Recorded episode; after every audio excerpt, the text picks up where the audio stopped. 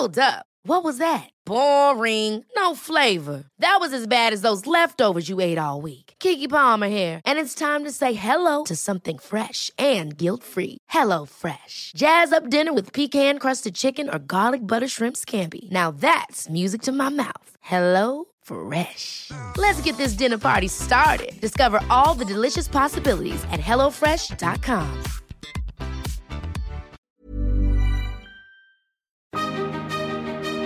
Langosta Literaria. Hola a todos, bienvenidos a un nuevo podcast de La Langosta Literaria, un espacio para la literatura. Soy Romeo Tello y porque mi público peruano lo pidió, fui invitado de nueva cuenta a este podcast. Agradezco mucho sus comentarios. Eh, en este episodio vamos a hablar de la relación entre literatura y ajedrez, a propósito de la nueva serie Gambito de Dama que ha causado gran sensación y por supuesto de la novela que la antecede. Están conmigo en cabina Michelle Griffin y Miguel Ángel Moncada. ¿Qué tal? ¿Cómo están, compañeros? Hola, Romeo. Muchas gracias por la invitación. Muy contentos de estar aquí y hablar de, de la serie y del libro. Hola, Romeo. Hola, Mitch. Muchas gracias por la invitación. Yo también estoy contento porque es un tema que me gusta y además da para mucho, mucho, mucho de qué hablar. Y seguro allá afuera hay muchísimos fans del ajedrez y gente que incluso se está acercando al ajedrez por la serie, ¿no? El Gambito de Dama y el libro. Pues sí, como lo comentábamos, vamos a platicar a propósito de la serie de la relación entre ajedrez y literatura, que es bastante, eh, bastante fecunda y hay muchos escritores que se, interesaron por el tema. Pero, pues eso, la serie la verdad es que ha causado una gran conmoción. Yo estaba revisando, la verdad es que cuando salió la serie y me la recomendaron, me la eché con bastante interés, porque además da la casualidad que ahorita a mi hijo le está interesando el ajedrez y estamos jugando y él está aprendiendo a jugar, entonces ese componente personal hizo que a mí me interesara aún más la serie, pero pues además todo el mundo la está viendo y hay un montón de comentarios y memes en redes sociales. Yo me puse a investigar ahorita y este éxito que está teniendo la serie en México y en Estados Unidos se está replicando en otros países. A partir de su lanzamiento, que fue en octubre, la serie se convirtió en el programa más exitoso de Netflix en 63 países y parece que es la miniserie más exitosa de todos los tiempos de, de esta plataforma de streaming. Entonces, pues no es cualquier cosa. Y está basada, como les mencionábamos, en una novela ya de hace unos años, de 1983, de un escritor estadounidense llamado Walter Tevis, que además, y es importante que lo mencionemos, recientemente lanzamos traducida al español en El Señor de Alfaguara y podrán encontrarla ya en librerías o en otras plataformas electrónicas. Así que, ¿por qué no empezamos a platicar un poco de la serie, si ya la vieron, qué les pareció? Y de ahí nos vamos ya yendo por otros temas. ¿Tú la viste, Mitch? Sí, sí la vi. Me encantó. La, la producción me parece extraordinaria. La escenografía, los personajes y bueno, el hecho de que pues el guion tenga este sustento en, en la novela se nota, ¿no? Se nota una profundidad de guion y de los personajes. Y bueno, me encanta que, que, el libro es capaz de transmitir todo este drama y toda esta emoción, así como la serie, para quienes no saben mucho de, del juego, pero tiene pues estas capas o, niveles adicionales para los que sí saben de ajedrez y van reconociendo jugadas y aperturas y demás, y los que no, los que somos un poco más neófitos, también estamos enganchados con la trama y con niveles más, más superficiales. También me, me encantaron este, los personajes femeninos, este personaje de Beth y el camino que descubre al empezar a jugar ajedrez, es una niña huérfana y que por primera vez eh, pues descubre este control sobre algo o esta contención que, un niño de esa edad pues necesita y es importantísimo y ella al ser huérfana no lo tiene y lo descubre en el juego y eso me pareció precioso. Y también disfruté mucho ver cómo se desenvuelve esta relación entre Beth y su madre adoptiva, Alma, quien, independientemente de, de, esta adicción al alcohol, pues va saliendo un poco de ella misma, porque primero empieza por interés, ¿no? Eh, a, a, apoyar a Beth, pues por el dinero que esto puede implicar y que se desarrolle su carrera y que se vuelva Grandmaster y demás. Pero al final sí creo que se desarrolla una, una relación muy bonita entre ellas dos y, y pues Beth descubre justamente el apoyo y la relación madre-hija que, que le hacía falta. Entonces, tiene muchas cosas que se me hacen muy, muy rescatables y muy disfrutables. Tú, Miguel, ¿qué te pareció? Bueno, antes hay que comentar que, Miguel Ángel es el ajedrecista de la casa. A, Miguel le gusta mucho eh, jugar, es buen, buen jugador, este, sabe mucho del tema. De hecho, en una junta previa que tuvimos cuando estábamos planeando este podcast, ya me daban ganas de empezar a grabar porque se estaba sacando un montón de referencias y de alusiones. Espero que no, no se hayan quedado nada más ahí, es decir, que las pueda traer de nueva cuenta colación. Pero bueno, Miguel, ¿a ti qué te pareció la, la serie? Pues la serie me gustó, me gustó bastante. La verdad es que está, sí, está muy bien hecha y como dice Mitch, en efecto tiene muchas, muchas capas para, tanto para los que les gusta el ajedrez y lo conocen como para los que no y, y que esta puede ser una puerta de entrada para el mundo del ajedrez, ¿no? En efecto, pues la mujer, esta Beth Harmon es un gran, gran personaje, este, y tiene muchísimas alusiones a grandes ajedrecistas de todos los tiempos, ¿no? O sea, no es un gusto del autor, el querer este, hacer estas líneas, estos vasos comunicantes entre la genialidad y la locura, ¿no? En, el mismo, en la misma historia del ajedrez hay montones de personajes que comparten características así como Beth, ¿no? Este, muchos grandes ajedrecistas, en efecto, este, son personajes obsesivos, son compulsivos. Por ahí hay un, hay un gran ajedrecista al que yo admiro muchísimo, que se llama Mijail Tal. Él pertenecía a la antigua Unión Soviética, él era de Letonia le llamaban el, mago de Riga, y un cuate genial, ¿no? Fenomenal, que tiene un poco el estilo de juego que presentan ahí en, para Beth Harmon. Sacrificaba un montón de piezas, jugaba de una forma muy intuitiva, le gustaba siempre atacar, pero en su vida personal, pues era morfinómano, era alcohólico y murió muy joven, bueno, relativamente joven, de cincuenta y tantos años, ¿no? También tenemos este, un Alequín, Alequín fue un gran maestro del ajedrez también y tenía y vivía obsesionado por el ajedrez, pero también era alcohólico, ¿no?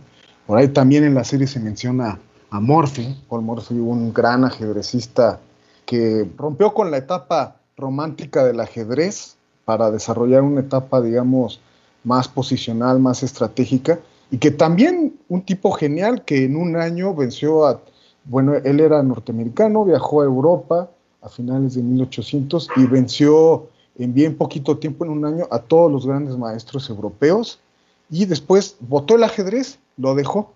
Y de hecho ahí este, a ella la comparan con este, con este personaje, ¿no? Y este Murphy votó el ajedrez, lo dejó, ya nunca más quiso jugar y al final de sus días pues terminó loco, ¿no? O sea, no es, no es gratuito esto, es una característica como muy atractiva del personaje, ¿no? La locura, su coqueteo constante con las adicciones, en este caso con los calmantes, con el alcohol, este, por ahí fuma marihuana, pero creo que no se vuelve marihuana, sino...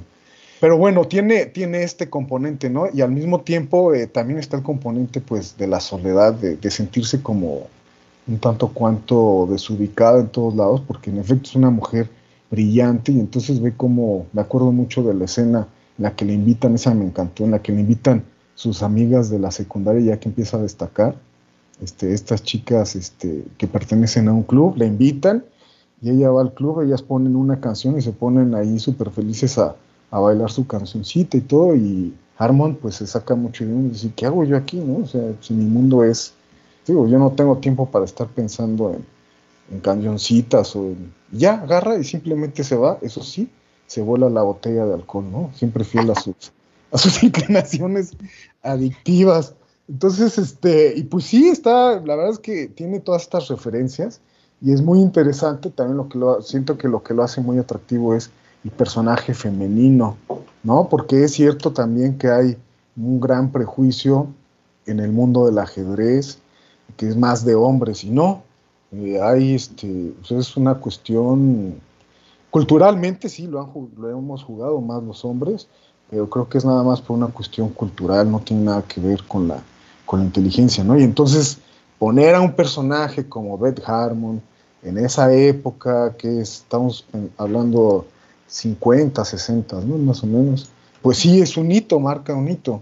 Y a propósito de eso, también hay personajes este, hoy en día muy famosos, mujeres que son grandes, grandes jugadoras de ajedrez a, nivel mundial y se le ponen eh, a cualquiera, ¿no? Ya han vencido a los, a los campeones mundiales. Ahí hay una muy famosa, una polaca que se llama Judith Polgar, que actualmente tiene cerca de 50 años, Pero esta Judith Polgar a los 12 años andaba metiendo en aprietos a los campeones mundiales, ¿no? Judith Polgar eh, ha llegado a vencer a, Magnus Carlsen, actualmente este, campeón, bueno, de los mejores jugadores y campeón mundial.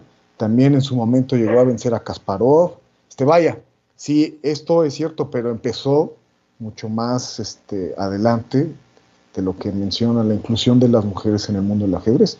Y ciertamente, pues hay exponentes fabulosas y tienen mucho que dar a enseñarle a, pues, a, todos los fanáticos ajedrecistas, ¿no?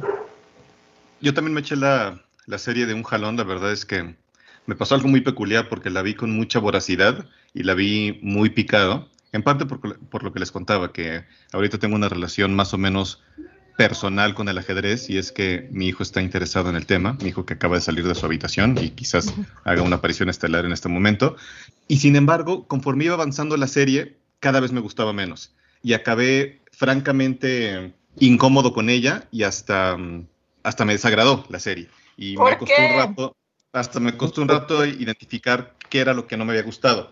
Creo que lo primero que tendría que decir, espero poderlo articular con cierta claridad, es que más que una serie o una miniserie me parece una gran telenovela, lo cual no es mi primera crítica, porque no pienso que decir que es una telenovela en sí mismo sea algo negativo. A mí me gustan muchísimo las telenovelas, incluso creo que son parte importante de mi educación sentimental. Yo vi muchas telenovelas de niño y creo que sí son algo constitutivo de, mi forma de ser pero creo que es una telenovela disfrazada, que no quiere ni siquiera acabar de serlo del todo, más bien que apela a muchos de los recursos más bajos de las telenovelas, a su sentimentalismo, a muchos de los chantajes al espectador, este, al uso de la música, em, a la falta de complejidad en el desarrollo de la historia. No hay subtramas todo el tiempo. Digo que tampoco habría mucho espacio para que las hubiera, solamente el desarrollo exitoso del protagonista. Es un, personaje que viene de un origen complicado y que poco a poco vemos cómo se va desarrollando hasta el éxito, ¿no? Es como pues sí, el equivalente de la telenovela de la protagonista de origen humilde, que llega a la casa de los ricos, conoce al príncipe, nada más que aquí, con la diferencia, por supuesto, de que no es un hombre el que la saca de su historia de miseria, sino ella la que se va desarrollando y va triunfando. Eso, por supuesto, que es completamente diferente. Pero la historia de desarrollo del personaje, nada más de el origen miserable al desarrollo y al éxito, es prácticamente el mismo. Constantemente con estos chantajes al espectador de estos flashbacks a la historia de la madre, de lo complicada que era, eh, de cómo intentó suicidarse con ella también presente, que nada más le van sumando melodrama y melodrama a la historia, pero que realmente no aportan mucho al desarrollo de la historia, o por lo menos eso me pareció. Luego también el uso de las sustancias me parece que está tocado de forma muy superficial y casi que hasta frivolizada, diría, el tema de las adicciones. Parece que en algún momento cuando ella es niña y joven, las sustancias más bien la ayudan, la ayudan a tener este tipo como de visiones donde ve con mayor claridad ciertas jugadas. Y ya, en algún momento cuando decide que ya va a prescindir de ellas, como si cualquier cosa. Eh, por ahí un día padece un poquito, las tira al excusado, pero como si las adicciones fueran así de un tema así de sencillo con el cual, eh, claro, la fuerza de voluntad, pues, ¿no? Este, y pues no creo que sea una cosa tan, tan elemental. Y ya volviendo, o más bien entrando al tema de la comparación con, con la novela, que tengo que confesar con toda honestidad, apenas estoy leyendo, pero sí me doy cuenta que el personaje de Beth está tratado de una forma muy distinta. Ahora, siempre pasa esto cuando se hace una adaptación de un libro a, o ya sea una serie o una película. Por supuesto que tiene que haber diferencias porque el medio es distinto. Pero sí cambiaron, creo que la esencia del personaje Beth. Beth es un personaje muchísimo más frágil en el libro. Si vemos cómo le cuesta trabajo la vida, pues, ¿no? Y en el ajedrez se encuentra realmente esa tabla de salvación, cosa que, no, que realmente no vemos en, en, la, serie. En la serie nos parece que todo el tiempo es un personaje frío, eh, como en dominio de la situación, y el ajedrez, si bien es su gran pasión y su gran interés, en ningún momento sentimos que está por fallar. O por lo menos a mí, Beth, la Beth de la serie, nunca me transmitió una sensación de fragilidad, de está a punto de no hacerla. Por favor que lo logre. Siempre está en dominio de cualquier situación y de cualquier habitación a la cual entre, ya sea el orferinato, ya sea los primeros torneos de ajedrez. Y en el libro sí, sí sentimos como todo el tiempo, vaya, es un personaje absolutamente desvalido e incluso, algo que podría parecer absolutamente secundario y frívolo, pero no lo es, es muy importante en el libro que Beth sea poco atractiva o incluso fea. Se hacen constantes referencias a ello. cosa que por supuesto no ocurre con la Beth de la, de la serie. De hecho, estaba leyendo un, texto de New Yorker que se los recomiendo muchísimo, que habla justamente sobre la comparación entre la serie y la novela, que dice que la serie replica punto por punto la novela en aspectos argumentales, excepto el factor central que tiene que ver con la tensión, que justamente es la tensión del personaje con su relación con el mundo y con el ajedrez. Eh, y que en buena medida pasa por esta cuestión de Beth no ser un personaje atractivo, no es este personaje glamuroso al que le gusta la ropa y que tiene control sobre los hombres y sobre prácticamente cualquier situación en la que se encuentre. Y habla sobre un tema que además yo no conocía que se llama la adaptational attractiveness, que es como muchos personajes suelen ser protagonizados por personajes atractivos cuando en su versión original del libro no lo eran. Y hablan de una escala que me pareció muy simpática, que es la escala Fassbender, cómo Fassbender ha interpretado a lo largo de su carrera personajes para los cuales no quedaba. En algunas ocasiones sí, llegó a interpretar a protagonistas que eran guapos desde su descripción en el libro y cómo llegó a interpretar a otros que eran objetivamente feos en el libro y Fassbender no quedaba para nada, pues, ¿no? Bueno, de acuerdo con esta, porque además es una reseñista, le parece que en este caso Beth está en el extremo opuesto de la escala Fassbender. Y me parece que, que sí, que, bueno, por lo menos a mí sí me parece que esta Beth todo el tiempo es fría, es muy antipática, pero bueno, ese sería un primer comentario. No sé qué piensas. Bueno, pero no se te hace que esta frialdad y esta antipatez puede un poco suplir esta parte que, en la que todo el tiempo la están. Bueno, el libro describe que es un personaje, pues, más feo de lo que es en realidad. Y otra cosa que, que, yo no estoy de acuerdo, con la que no estoy de acuerdo, es que, que, no se perciba como un personaje frágil. Yo no leí el libro y a mí en varias ocasiones, sí, cuando está en casa de, de su madre, cuando ya la quieren correr de ahí y demás, que regresa a, a este ambiente de, de, su infancia, sí me parece que hay ahí un momento en el que la perdemos, en el que pues se, se, encierra en su casa y empieza a tomar sin control y demás, que yo sí estaba preocupada porque ya no regresara a a la competencia. Entonces ahí, ahí sí estoy en desacuerdo con, contigo, Romeo. Y otra parte es que también yo percibí, sin haber leído el libro, que el ajedrez sí era su, su, tabla de salvación. Sí vemos a este personaje que está aburrida en la clase porque tiene capacidades superiores a las de sus compañeras y la mandan a limpiar los, los borradores porque ya, ya terminó con, con la tarea y pues descubre todo un mundo y toda una disciplina y toda una serie de habilidades en ella que de otro modo pues se hubieran quedado dormidas, ¿no? A mí sí me, sí me parece que se refleja bien como una tabla de salvación en, en la serie, sin haber leído nada de la novela, ¿no? Tú, Mike. Pues Romeo otra vez se está haciendo trampa, siento. Está llevando ahí al, al terreno de la, un viejo terreno de discusión que pues le encanta llevar la contraria. ah, exacto. Este, este terreno de, pues bueno, en verdad, una adaptación fílmica se tiene que ceñir por entero al libro. O sea, bueno, los puristas dicen que sí, y si se sale un poco del guion lo critican muchísimo. Hay quien le da cierta independencia, ¿no? A, las, a las creaciones fílmicas. Dice, bueno, ya sí está basada, pero pues ya es otra cosa, ya es una creación ¿no? Entonces, bueno, de entrada eso, ¿no? Sin embargo, sí te doy un punto en, lo que dices que pues Beth eh, es atractiva en la serie y en el libro no, eso sí cambia por completo. Pero mira, yo sí soy de la idea de que dejemos un poco a los creadores expresarse y quizá basarse en las ideas. Y si, y si sale algo, un producto bien hecho, una obra que, que comprende un mundo dentro de sí, bien, es válido saltarse de pronto algunas características que no aparecen en el libro, ¿no? Yo tampoco voy a confesar que no he leído el libro, entonces pues, no me queda más que confiar en la palabra de Romeo. Pero pues sí, entonces eso sí, me dan ganas de leer el libro por el hecho de, esa cuestión, ¿no? Porque, porque alguien que, es más atractivo, pues sí, normalmente tiene, tiene las de gane, ¿no? me imagino que, que sí ha de ser mucho más frágil a Beth del libro que la de la serie. Sin embargo, este, pues eso, a mí con todo, con todo y que el libro puede ser una, una obra maestra y que incluso puede que vaya en sentido contrario en muchos aspectos de lo que va la serie, la verdad es que me gustó la serie.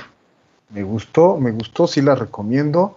Este, el tema de las adicciones, bueno, sí, en efecto creo que está muy desarrollado de una forma muy sencilla. Sin embargo, hay antecedentes ahí históricos de ciertos jugadores, y aquí me refiero de nuevo a uno de los grandes, grandes jugadores, que alguna vez perdió el campeonato mundial de ajedrez y pues precisamente por alcohólico, dos años después lo recuperó con una dieta a base de leche, y esto es real. Dejó el alcohol, se dedicó a tomar pura leche nada más y a estudiar muchísimo ajedrez. O sea, es decir, parece ser que la verdad, la verdad, estos, estos genios superdotados del ajedrez, pues tienen vidas que se salen muchísimo de la norma.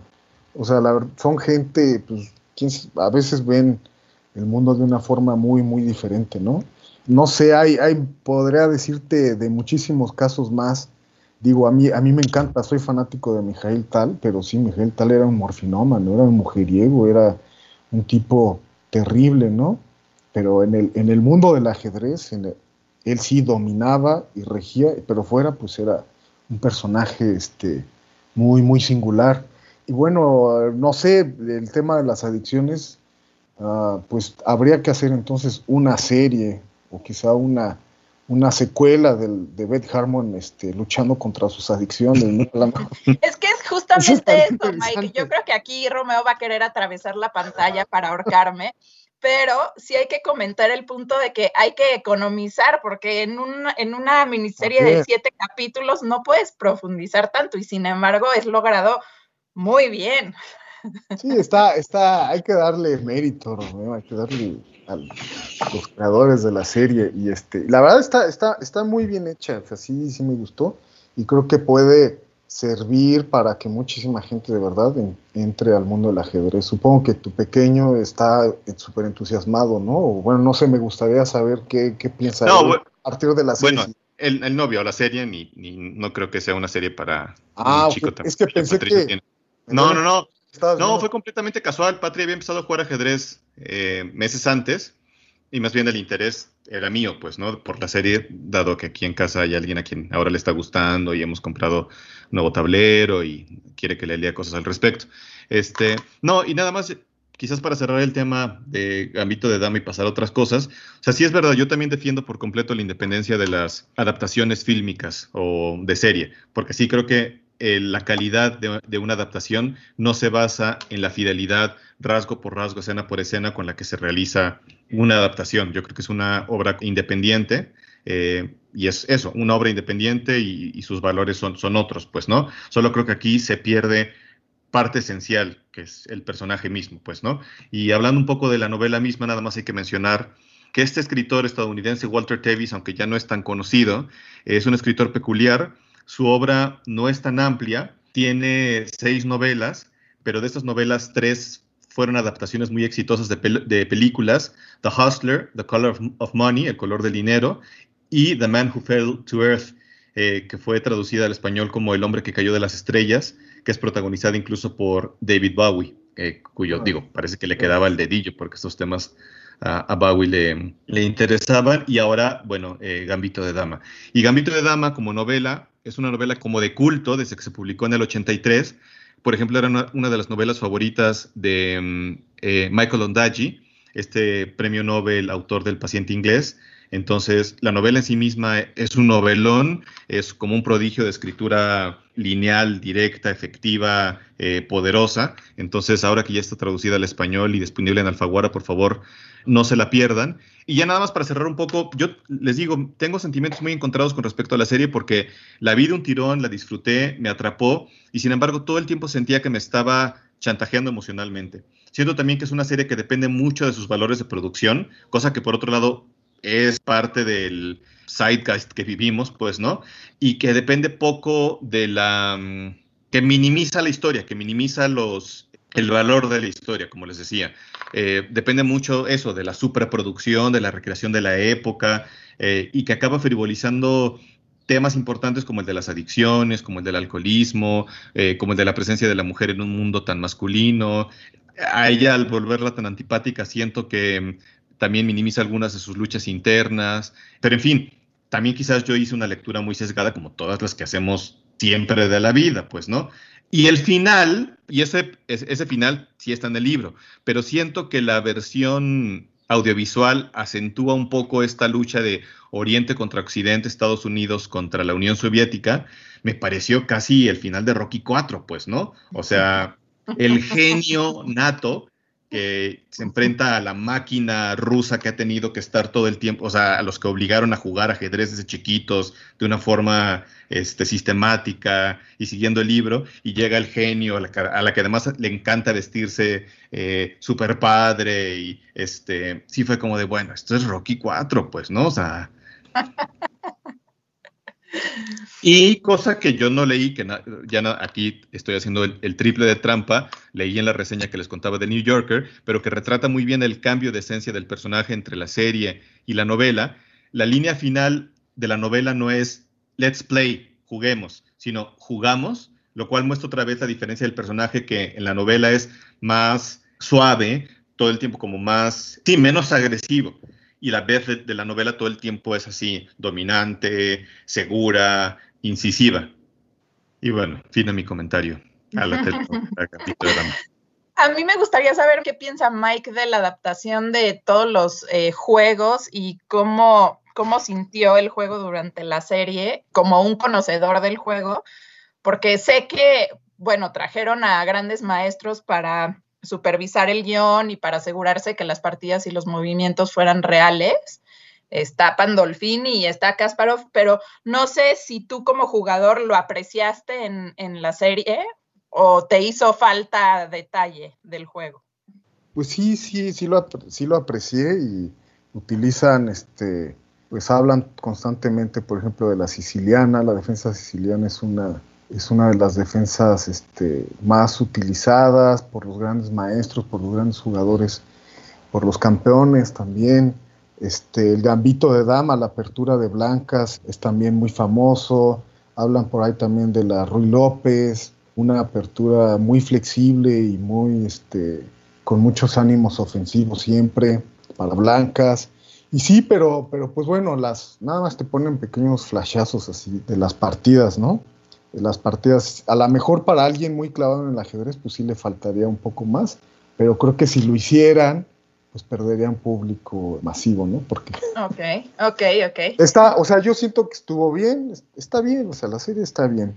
Y eso me, pues la verdad a mí, por ejemplo, lo que, lo que dice Romeo, que él se, sí se echó un clavado, hizo mejor su tarea para este podcast, se echó un clavado en la novela original. Entonces, lo, lo que dices me recuerda a otras novelas, ¿no? Otras novelas que también hablan del tema. Por ejemplo, una muy famosa de Nabokov que se llama La Defensa, cuyo protagonista se llama Lushkin y es un tipo también, este, es un tipo genial, brillante para el ajedrez, pero parece ser que esta capacidad casi casi sobrenatural para, para desarrollar su juego en el tablero va en contrasentido de su habilidad para manejarse en la vida, en las cosas más cotidianas, ¿no? Un tipo por completo inválido para, pues para vivir, nada más, y eh, le interesa como el ajedrez, ¿no? Su vida es el ajedrez, solamente tiene cabeza para el ajedrez, una super cabeza para el ajedrez, pero un desarrollo emocional, una fragilidad emocional tremenda y una incapacidad, pues sí, para vivir, para enfrentarse en el día a día, me recordó, no sé si por ahí también va, pues, o así está planteado el personaje de, de Harmon en, la novela, pero vaya, me recordó y, siento que, que, así podemos empezar a hablar también de, pues, de las otras novelas, ¿no? Otras novelas, otras apariciones en el mundo de la literatura, en los que el ajedrez toca a sus personajes y a, y a sus creadores, ¿no? Porque, bueno, el ajedrez ha sido algo que ha maravillado desde hace siglos a grandes, grandes mentes y a grandes, grandes artistas, ¿no? No sé tú, Romeo, qué nos puedas decir al respecto. Justo ahora que platicabas de este personaje de la novela de Nabokov, eh, yo pensaba en el propio Borges, porque de hecho de alguna manera Borges era así, como persona fue de alguna manera como este personaje del que hablabas. Era un tipo genial que creó una literatura absolutamente original, muy lúdica, muy conceptual, pero en su vida personal era un tipo muy impráctico, pues no, parecía que las cosas más cotidianas las relaciones personales, eh, las relaciones sentimentales se le dificultaban de una enorme manera. Mucha gente cercana a él da testimonios de ello. Su madre misma decía que parecía que seguía siendo un niño, ya un hombre a una edad de 70 años. Y además de todo, siempre fue un escritor al cual el tema del ajedrez le interesó muchísimo. Que yo sepa, no, no era un gran jugador, pero el ajedrez como símbolo y como metáfora está muy presente eh, a lo largo de toda su obra. De hecho, si pensamos en, los grandes símbolos totémicos de Borges, por llamarlos de alguna manera, en los laberintos, en los espejos, en los tigres, yo creo que el ajedrez estaría de alguna manera en, ese nivel, pues, ¿no?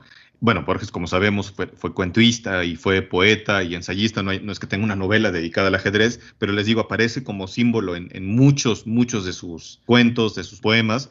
Eh, tiene un único poema dedicado al ajedrez, que se llama como tal ajedrez. No sé si quieran que lo leamos ahorita o seguimos hablando de otras referencias y cerramos con él. ¿Qué les parece? Sí, léelo, léelo. Adelante, adelante. ¿De una vez? ¿Nos lo echamos? Sí, sí, Está en un libro que se llama El Hacedor, que de hecho Borges, ya viejo, dijo que era su libro favorito. Es un libro bien peculiar, se los recomiendo mucho, porque está dividido en dos partes. La primera son relatos muy cortitos, directos, eh, como pequeñas estampas, y la segunda parte es un poemario. Ya es un libro muy distinto a los que lo hicieron más famoso a, El Aleph y a mm, Ficciones, que son estos cuentos conceptuales, complejos, que hay que leer varias veces para sacarles todo su jugo. Estos son relatos directos, casi parecen fábulas. Pero bueno, este poema forma parte de la segunda parte del libro y se llama así Ajedrez. 1. En su grave rincón, los jugadores rigen las lentas piezas. El tablero los demora hasta el alba en su severo ámbito en que se odian dos colores. Adentro irradian mágicos rigores las formas. Torre homérica, ligero caballo, armada reina, rey postrero, oblicuo alfil y peones agresores. Cuando los jugadores se hayan ido, cuando el tiempo los haya consumido, ciertamente no habrá cesado el rito. En el oriente se encendió esta guerra, cuyo anfiteatro es hoy toda la tierra. Como el otro, este juego es infinito. 2. Tenue rey, sesgo alfil, encarnizada reina, torre directa y peón ladino, sobre lo negro y blanco del camino buscan y libran su batalla armada. No saben que la mano señalada del jugador gobierna su destino. No saben que un rigor adamantino sujeta su albedrío y su jornada. También el jugador es prisionero, las sentencias de Omar, de otro tablero de negras noches y de blancos días. Dios mueve al jugador y éste la pieza. ¿Qué Dios detrás de Dios la trama empieza, de polvo y tiempo y sueño y agonías? Y ahí termina el poema. Sí, pues es un gran poema, la verdad. ¿No? Le gustaba mucho esta, esta idea de la metáfora del ajedrez como el jugador que juega el ajedrez, pero que Dios que nos juega de alguna manera y que no sabemos esta cadena de efectos hasta dónde pueda prolongarse de alguna manera y está presente en más de, de un poema y de un cuento. Sí, el Dios, qué Dios está detrás de qué Dios que está moviendo a su vez el tablero de, Está muy bien, es un, poema muy, muy bonito que sí refleja como esto, pues sí, esta metáfora del ajedrez en sí, ¿no? el ajedrez encierra muchas, muchas, muchas ideas, ¿no? De, entrada sí, el enfrentamiento entre dos fuerzas, blancos contra negras, en igualdad de situaciones, ¿no? Y la, idea de la, de la, predestinación, de qué tanta independencia tienen las piezas en el juego, si son movidas por otra mano, ¿no? Oye, Miguel, perdón que, que, haga, que una pausa, eh, que abra un paréntesis ahorita que estamos hablando ya de otras cosas y que me regrese un segundito a la serie. En la serie mencionan en algún momento esta supuesta ventaja inevitable de las blancas sobre las negras. ¿Es verdad? No, o sea, esa, esa ventaja es en realidad un movimiento, pero este, la verdad es que no es tal la ventaja. En la, en la práctica está desmentida.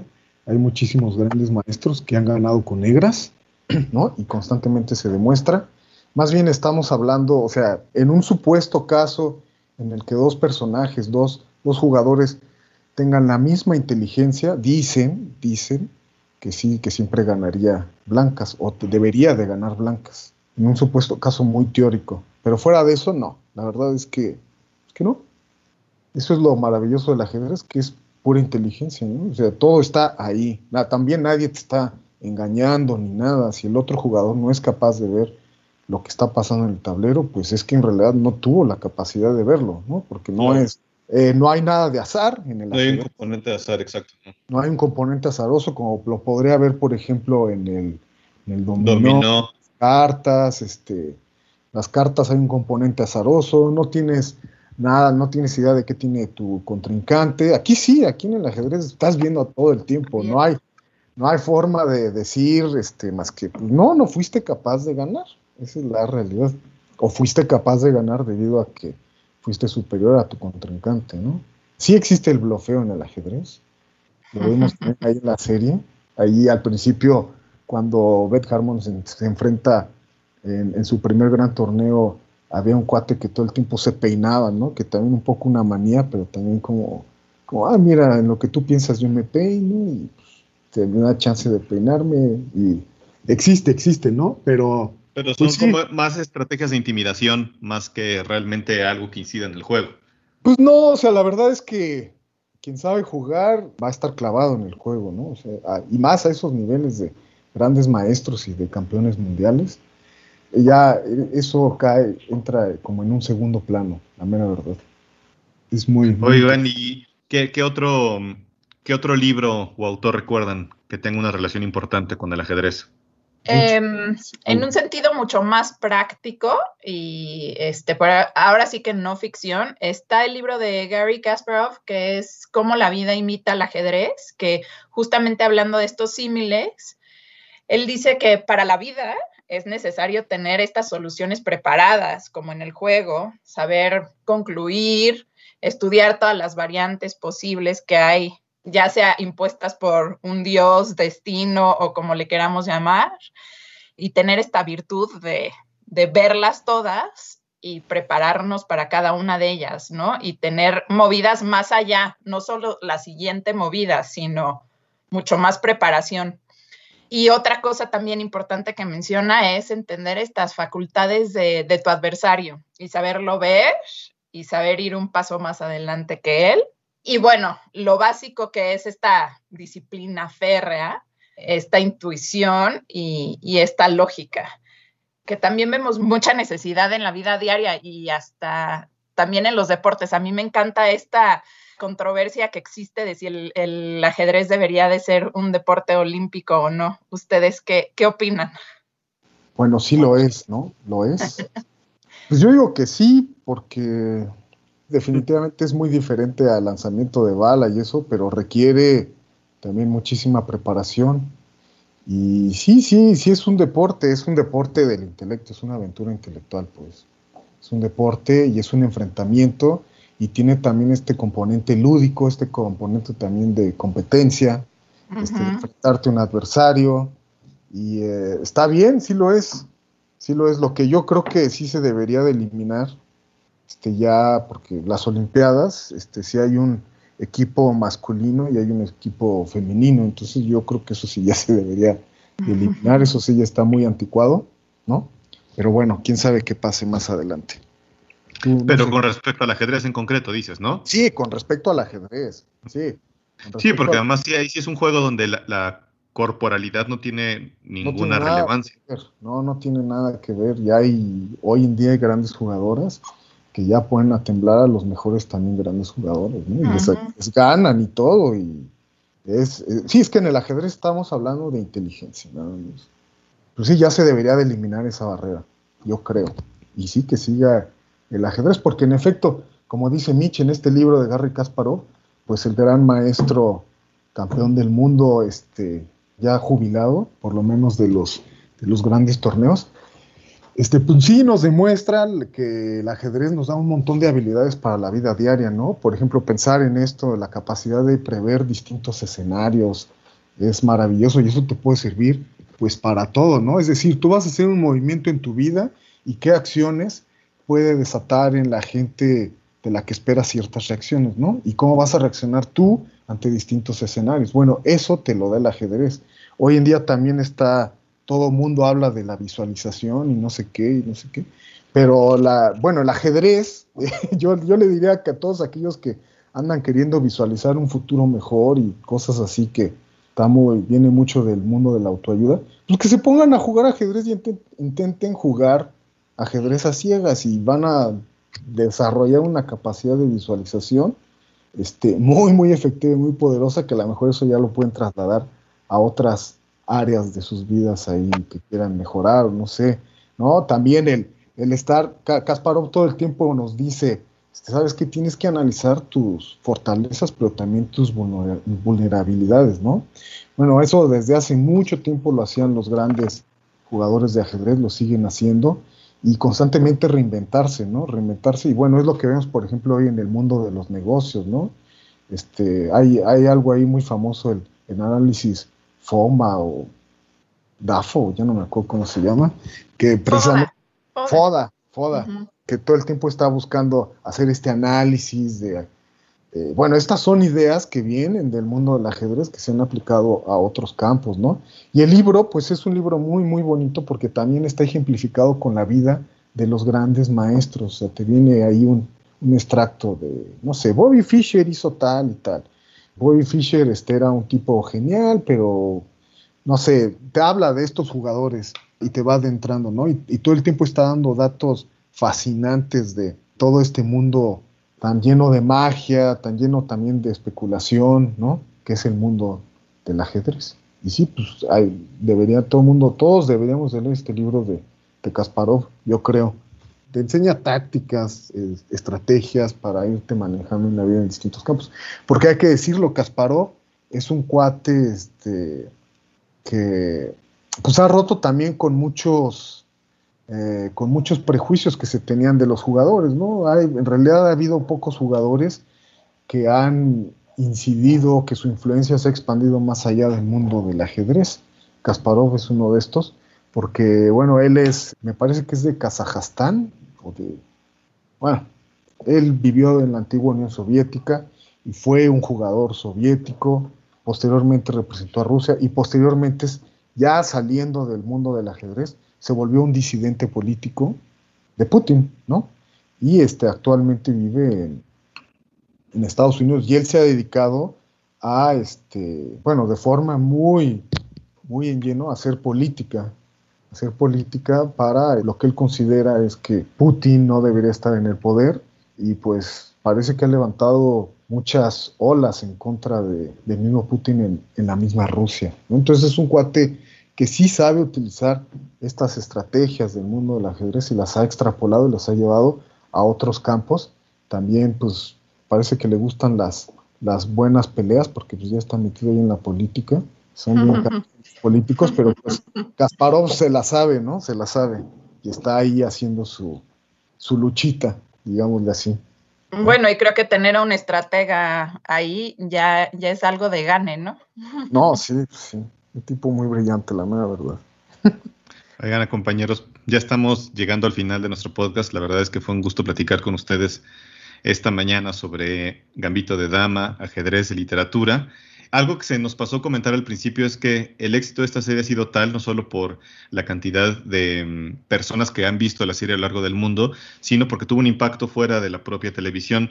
Es decir, las ventas de tableros de ajedrez y de juego en línea se dispararon a partir del éxito de la serie. Me recordó un poco lo que pasó en el mundo con el éxito de The Big Bang Theory a partir de las dos primeras temporadas, que no sé si saben que las inscripciones, la matriculación en carreras de física y astrofísica y matemáticas también se vieron notablemente incrementadas a partir del éxito de la serie. Bueno, no pasa con frecuencia que, que el éxito de un fenómeno televisivo impacte fuera de la propia televisión y esto está pasando con, con Gambito de Dama. Eh, entonces, de verdad, les recomendamos mucho tanto la serie como la novela, por favor. Y ya nada más para terminar, Miguel, ¿cuál dirías tú que es tu jugador favorito de todos los tiempos y por qué La Tabla de Flandes es tu novela favorita sobre ajedrez? Bueno, este, La Tabla de Flandes no es mi novela favorita sobre la. Ah, perdón, es que me habían dicho por ahí. Pero bueno, te, informaron mal, pero bueno, yo recomiendo que sí lo lean, es de un autor importante, de Arturo Pérez Reverte. Y pues ya, léanlo y les, lo van a disfrutar. Bueno, de mis jugadores favoritos, pues está Capablanca, está Mijael Tal, está Bobby Fischer. Por ahí había un personaje ruso también fabuloso que se llama Tigran Petrosian, y él tenía una forma de jugar que, que era muy, muy defensiva, pero se iba posicionando de todo el tablero y poco a poco iba asfixiando a sus oponentes. Decían que su forma de jugar era parecida a una pitón, ¿no? Entonces él, por ejemplo, se, se extendía a lo largo de todo el tablero, iba revisando una a una sus vulnerabilidades, sus posibles debilidades y las iba eliminando de tal forma que sus oponentes casi todos terminaban desesperados y entonces él, una vez construido su, su gran defensa, ya nomás esperaba un error del otro oponente o los iba asfixiando. Son formas de jugar muy, muy distintas, pero también muy efectivas. Y esa es la maravilla que tiene el ajedrez, que te permite expresar también tu personalidad, ¿no? Y no hay en sí ninguna forma correcta de jugar, más bien debes de encontrar tu forma correcta, lo que a ti te va en el tablero y eso sí desarrollarlo, ¿no? Y pues yo diría, esos son de mis, de mis grandes, grandes jugadores. Hoy en día también hay gente espectacular. Bueno, Judith Polgar, esta jugadora polaca que les menciono, también tiene unas partidas impresionantes. Cuando tenía 11, 12 años ahí haciendo temblar a los campeones mundiales, los hacía temblar cuando ella tenía 12 años. Y llegó a ganar. Maravilla. ¿no? Y, y, con unos, una forma de jugar así espectacular, unos sacrificios que hacía la Judith Polgar, bueno, que todavía hace, pero bueno, no sé, son jugadores de los que Mijael Tal sí me gusta muchísimo, a pesar de su vida turbia y oscura y toda loca, pero era un jugador genial, capa blanca, no sé, muchos, la verdad es que muchos, no podría decirte uno en especial, pero hay genialidad y eso es lo importante. Bueno, pues muchas gracias Mitch, muchas gracias por estar esta mañana. Miguel Ángel, muchas gracias. Gracias no, Mike, gracias. gracias Romeo por compartir el espacio. Gracias por invitarnos y pues esperemos que después hagamos este otro podcast, porque el tema da para mucho. Podemos buscar más novelas de ajedrez. Podemos hablar un poquito en otro podcast sobre el tablero de Flandes, Romeo, tú que... Sí, ya no hay, o, o, dedicarle ya uno a Pérez Reverte directamente. Pues sí, definitivamente, estaría muy, muy bien. Muchas bueno, y luego hay una a... cantidad enorme de autores que aunque no hacen referencia directa en sus novelas, son jugadores y se, por ahí se encuentran también este, muchos detalles en sus relatos, entonces habría que, habría que verlos también a ellos. Habría sí. que verlos, porque creo que el tema va a, va a, seguir ahí rondando en la mente del público. ¿no? Un buen rato. Muchas gracias a Álvaro Ortiz y, y a Jacqueline Tavera que estuvieron en la producción. Eh, yo soy Romeo Tello, muchas gracias a nuestros radioescuchas peruanos y nos escuchamos en la próxima emisión de La Langosta Literaria. Bueno, pues muchas gracias. Gracias. Búscanos en nuestras redes sociales, Twitter, arroba langosta-lit, Instagram y Facebook, Langosta Literaria, y en YouTube, Me Gusta Leer México.